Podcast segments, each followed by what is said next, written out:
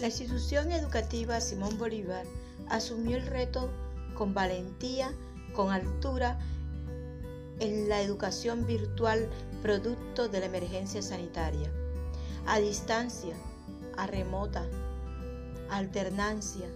Hoy los directivos reescriben la historia simonista un antes y un después que mostró lo grande que somos, que hemos compartido estrategias para dinamizar el proceso diseñando proyectos de lectura en los hogares.